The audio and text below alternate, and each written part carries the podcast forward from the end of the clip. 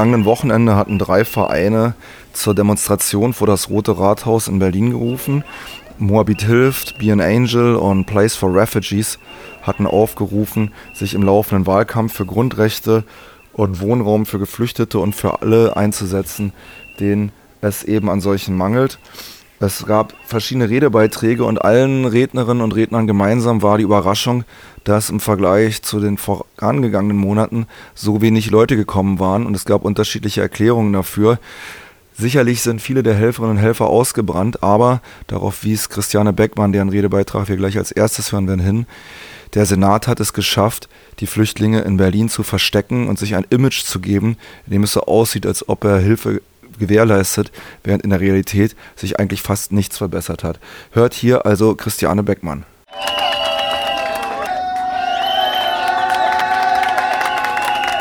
Okay. Danke, dass ihr gekommen seid.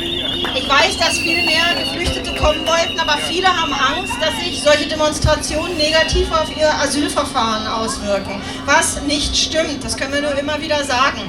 Ihr könnt eure Stimme erheben, Ihr seid in einem Land, wo man eigentlich sagt, dass wir eine Demokratie haben. Ihr dürft hier sagen, wenn etwas nicht läuft. Und hier läuft sehr vieles nicht.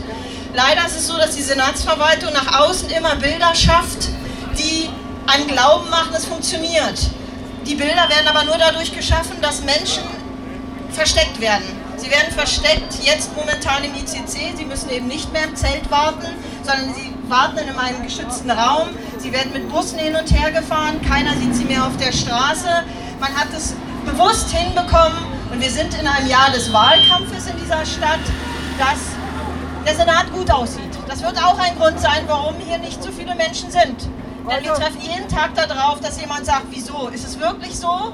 Und wenn jemand vorbeikommt, wenn jemand mit uns mitgeht, erlebt er, wie es wirklich ist. Es ist so, dass die Menschen weiterhin menschenunwürdig untergebracht werden. Die Geflüchteten leben monatelang in Turnhallen. Es ist zwar so, dass der Herr Schaier sagt, er zieht die Turnhallen leer. Das macht er auf der einen Seite, wo es wahrscheinlich politisch praktisch ist. Auf der anderen Seite holt er aber Menschen unter anderem aus sicheren Unterkünften wie aus Hostels raus und setzt sie auf der anderen Seite wieder in andere Turnhallen. Man sagt uns immer wieder, es sind Einzelfälle, aber wir wissen, dass es sehr, sehr, sehr viele sind. Wir bekommen täglich Meldungen, jeden Tag. Wir kennen viele Fälle. Wir kennen Fälle, ich kenne einen jungen Mann, der war monatelang in einer Unterkunft. Er ist jetzt ungefähr neun Monate hier. Er ist vor einem Monat hatte er wieder mal einen Termin am Lageso, dem wunderbaren Landesamt für Gesundheit und Soziales ist dort gewesen und man sagt ihm, tut uns leid, wir haben keine Gemeinschaftsunterkunft für dich. Das ist nämlich, was einem zusteht nach spätestens sechs Monaten. Und es bedeutet eigentlich nichts weiter, als dass man für sich selber kochen darf, als dass man sich selber die Grundversorgung geben darf. Diese Unterkünfte gibt es nicht. Also wurde ihm gesagt, wenn du mir eine Adresse bringst, wo du schlafen kannst, dann kannst du auch die Leistungen erhalten dafür, damit du dir selbst Essen kaufen darfst. Also bekam er eine Adresse und für zwei Wochen das Geld. Dann ging er nach zwei Wochen wieder hin und er sagte, ich kann da noch weiter bleiben. Daraufhin sagte die Sachbearbeiter für, zu ihm, nein, du musst in eine Turnhalle. Er ist nach acht Monaten oder neun Monaten wieder in eine Turnhalle gekommen. Ich weiß aber, dass er nicht dort schläft. Er schläft weiterhin in dieser privaten Unterkunft, weil er es einfach nicht ertragen kann. Denn in den Turnhallen ist es nicht so, wie man glaubt, dass es da einigermaßen auszuhalten ist. Es ist so, dass es keine Privatsphäre gibt. Es ist ein großer Raum, eine Halle, dort stehen Etagenbetten, teilweise einfach quer durch den Raum. Sie werden abgesehen, Menschen sichern ihre bisschen Privatsphäre mit Spannlaken, die sie einfach rechts und links an den Betten hochziehen. Frauen fühlen sich völlig ungeschützt, wenn sie in diesen Unterkünften sind, weil sie sich nicht frei bewegen können. Sie wissen nicht, wo eine Toilette ist des Nächtens, wo sie sich sicher dahin bewegen können, weil einfach auch Männer dort sind, die sie nicht kennen. Es ist ein absolut ungeschützter Raum. Wir wissen von Familien, die auseinandergerissen werden. Wenn die Familie nun mal das Glück hat, dass vielleicht auch erwachsene Söhne dabei sind, dass sie vorher in einer Wohnung gelebt haben, dann sind die Termine für die weitere Kostenübernahme. Die großen Söhne werden dann in eine Tonhalle oder in eine Massenunterkunft geschickt. Die Familie mit den Minderjährigen bleibt alleine. Wir wissen zum Beispiel von dieser Familie, dass der Vater vier Beipässe bekommen hat vor sechs Monaten. Die Mutter ist noch gar nicht in der Lage gewesen, zu einem Deutschunterricht zu gehen, weil sie den Mann pflegen muss, der keine Reha bekommen hat. Dort sind die minderjährigen Kinder und die großen Söhne, die einzigen, die da unterstützen könnten, sind in Turnhalle und in Massenunterkunft. In den Massenunterkünften kommt es immer wieder zu Übergriffen. In den Massenunterkünften wird den Menschen jegliche Würde genommen. Man muss sich vorstellen, dass jeder vorher eigentlich autark gelebt hat. Und dort bedeutet es, zu festen Zeiten musst du essen, zu festen Zeiten musst du dort sein. Wenn du nicht dort bist, bekommst du es auch nicht. Bedeutet zum Beispiel für viele Kinder, dass sie einen weiten Schulweg haben. Die gehen vor dem Frühstück aus dem Haus, kommen nach dem Mittagessen zurück. Die Kinder können es sich nicht leisten, den Familien Essen zu kaufen. Es ist aber auch so, dass es mit Seiten den Betreibern einfach viel Schindluder gibt. Denn der Senat ist nicht in der Lage, hier Betreiberverträge zu erstellen. Die Betreiber, die bis jetzt auch, es gibt durchaus welche, die sehr honorig arbeiten. Selbst die haben keine Verträge bis jetzt erhalten. Die arbeiten nur über irgendwelche E-Mails, über irgendwelche Zusagen oder über ein Gutbild, den sie selber da einbringen. Es gibt jetzt einen ersten Entwurf und eine erste Ausschreibung vom Senat, der absolut einseitig ist und komplett von der Liga der Betreiber abgelehnt wird. Die Liga der Betreiber ist ein Zusammenschluss von humanitären Verbänden wie die Caritas, wie die Malteser. Das sind alles seriöse Unternehmen, die sagen, man kann sowas nicht annehmen, was dort drin steht. Wir haben heute keine Qualitätsstandards für die Unterkünfte. Aber das Lageso meint, man kann eine Qualität prüfen, für die ich keine Standards vorgebe. Alles sehr kompliziert, geht einfach nicht. Der Senat bezahlt, wenn überhaupt, die Betreiber dann mal schleppen. Das dauert weiterhin monatelang.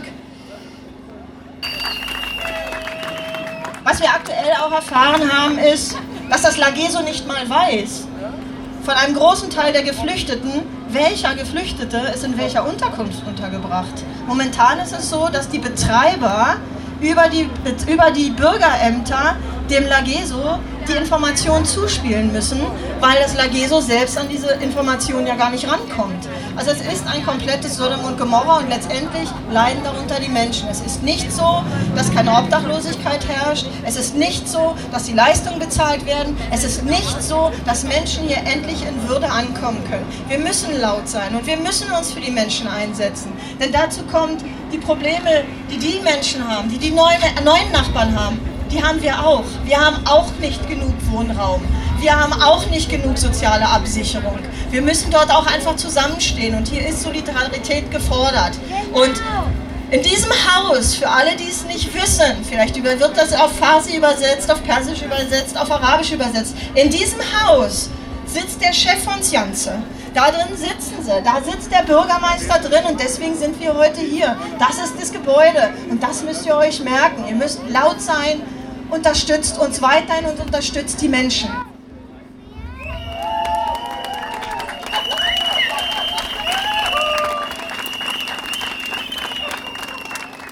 Musik! Und zwar mit Avi Ahmed meets Shishko Disco.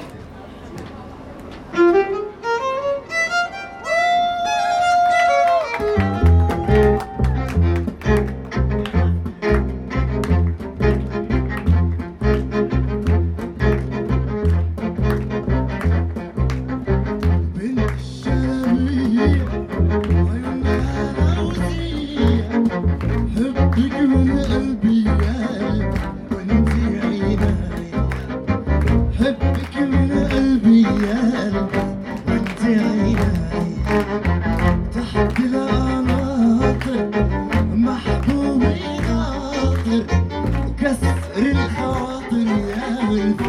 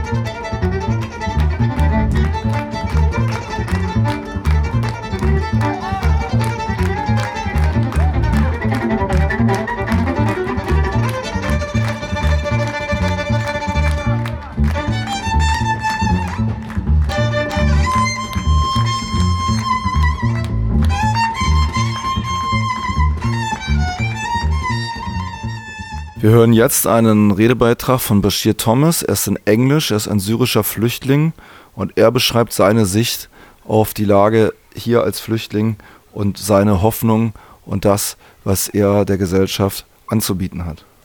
Hallo everybody.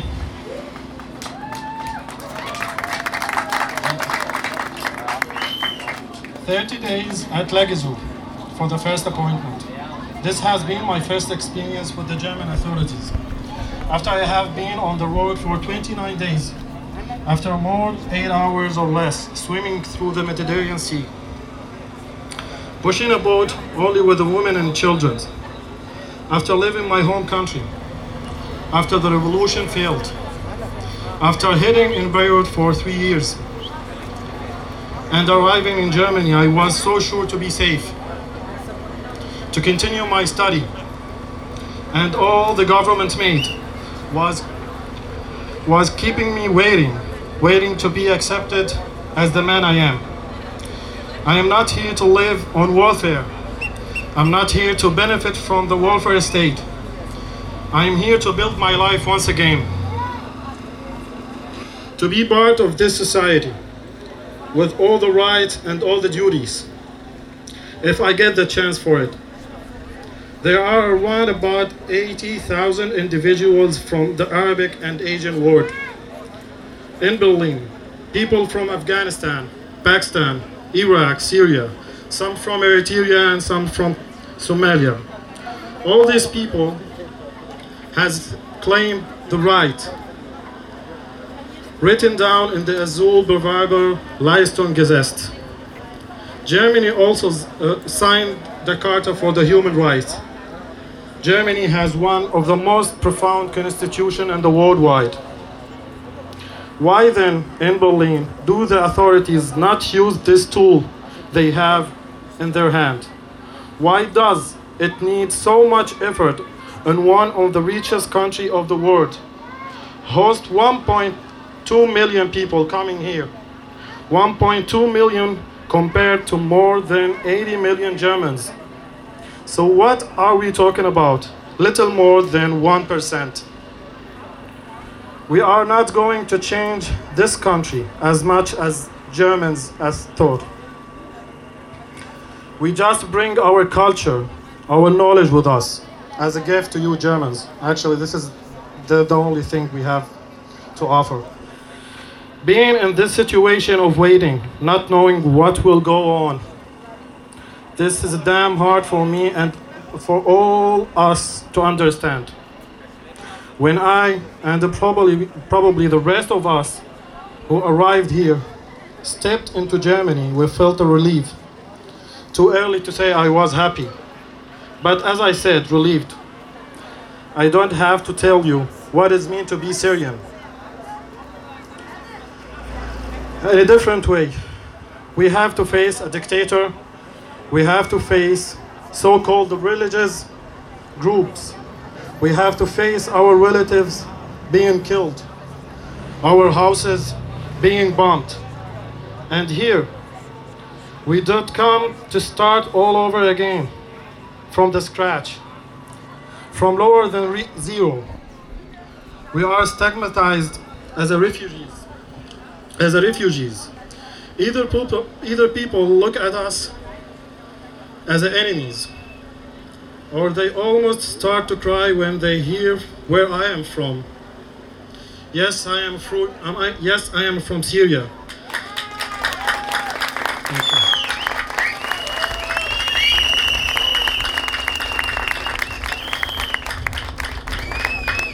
I am Bashir Thomas Bouti, and I am so much more than just a refugee. I am a human being with dreams, vision, and maybe some absurd thoughts of how.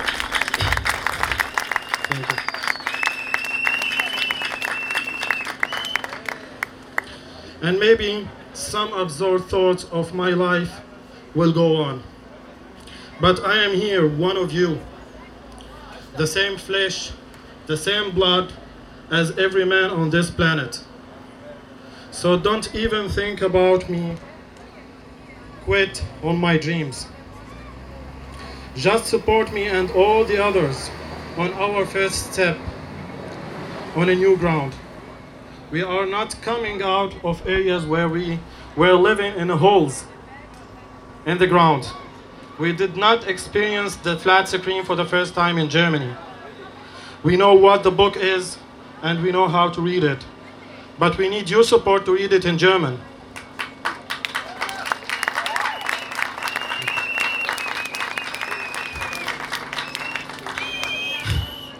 As horrible as the language is, did I pronounce Azul Beverbal Leistungsgesetz? Probably. I don't know. Um, it's a, it's a hard language. we, depend, we depend on support right now, and we know it. But every day, and I all the, and all the others feel less being a stranger and more being part of this society. With the fundament we all dreamed of having, of having it in our country, in our homeland. You, you German, you can be proud of what you have. As a, as an Arabic nation, we, we are proud, but not now, not in this time. And you have so much of it. It's a little we ask to share. And I promise for the most of us, we will return your investment in us, not because we have to, but because we want to. We found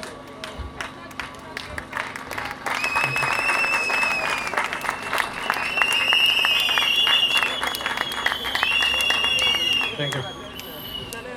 We found a tremendous, tremendous support and the, oh, so many volunteers and me. I did not know. Could um, I did not know. Could not believe that all these people at Lagezu, at Sozialgericht, at the Bundesamt of Migration, the Ausländerbehörde, they are all doing it for free in their private time. Why is the German society is so much better than this, uh, and so much better and organized than the government of Berlin? Why don't they just take some of the volunteers as a leader in their offices?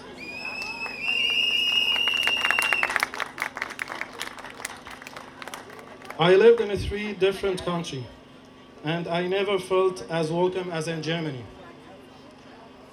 A German officer, as I crossed the border, and he had this strong German face, thought I am really in deep trouble. And then he smiled at me and said, Herzlich willkommen in Deutschland. Keep this spirit up. We love to feel welcome. And overall, we feel like it. We trust in you. You can trust in us back. Thank you so much.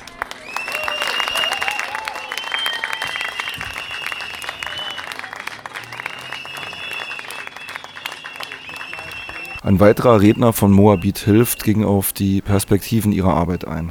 Uns geht es darum, etwas für Menschen zu tun. Für Menschen, die hier ankommen, die auf den ersten Metern unsere Hilfe gebrauchen können und danach hoffentlich alleine so weiter tapern, wie wir uns das vorstellen.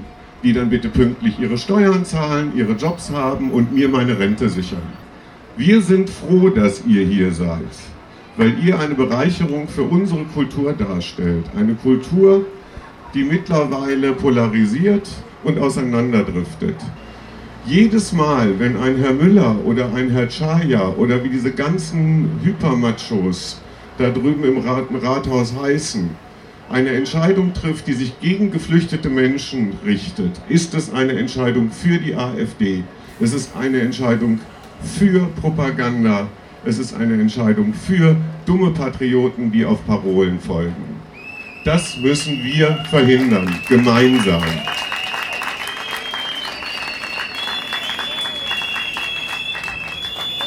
Was ich in den letzten Monaten erlebt habe, ist ein Paradigmenwechsel auch in meiner Welt. Was hatte ich denn für eine Ahnung, als wildfremde Menschen bei mir in die Bude eingerückt sind? wusste ich, dass man Muslimas nicht herzlich umarmt, irgendwoher schon, aber nicht wirklich. Es hat sich viel in meinem Leben verändert und in, im Leben vieler Freiwilliger, die angefangen haben, über unsere Kultur auch anders nachzudenken. Wie sehr sind wir denn in Europa sicher in dem Weg, den wir gehen? Wie wenig nehmen wir an von den Menschen, die uns hier etwas zu bieten haben. Und das ist nämlich genau der Punkt. Jeder, der hier ankommt, hat uns etwas zu bieten.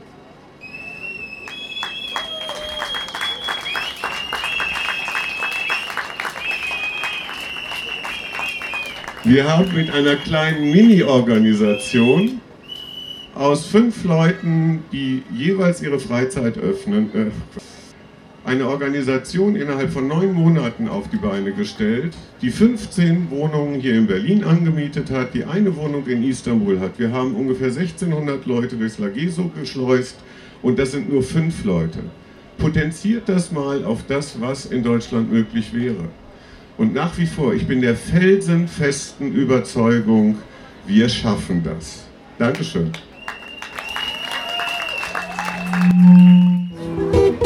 remember the times when we still had revolution? So we have to think of revolution.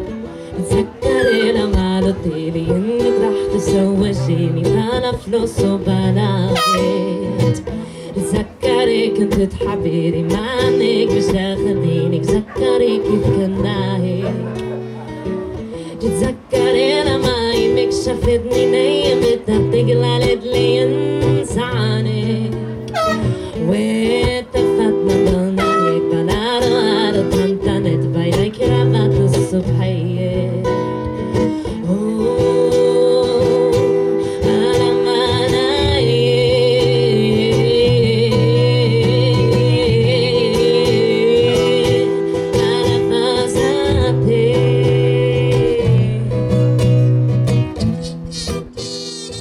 Ja, soweit Eindrücke von der Kundgebung vom vergangenen Samstag, die unter dem Titel Menschenwürde ist ein Grundrecht und keine Option, Wohnraum und Regelleistung für Geflüchtete statt Wahlkampf stand.